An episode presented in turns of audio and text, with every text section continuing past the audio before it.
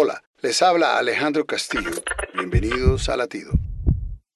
Bienaventurados los pacificadores porque ellos serán llamados hijos de Dios. Cuando estaba en la escuela elemental era muy frecuente en las peleas. Nos vemos a la salida. El miedo se apoderaba de mí y no podía estudiar. A la salida descubrí que si uno es firme en plantear un cese de conflicto y de motivar una reconciliación, casi siempre ocurría. Creo que tenía un don para acabar conflictos. Sin pensarlo estaba haciendo lo que la palabra de Jesús dice aquí. Yo soy un pacificador. Lo he seguido practicando y con mucha efectividad con los miembros de la iglesia, con mis alumnos y hasta en la mesa de directores. Se trata entonces de construir puentes.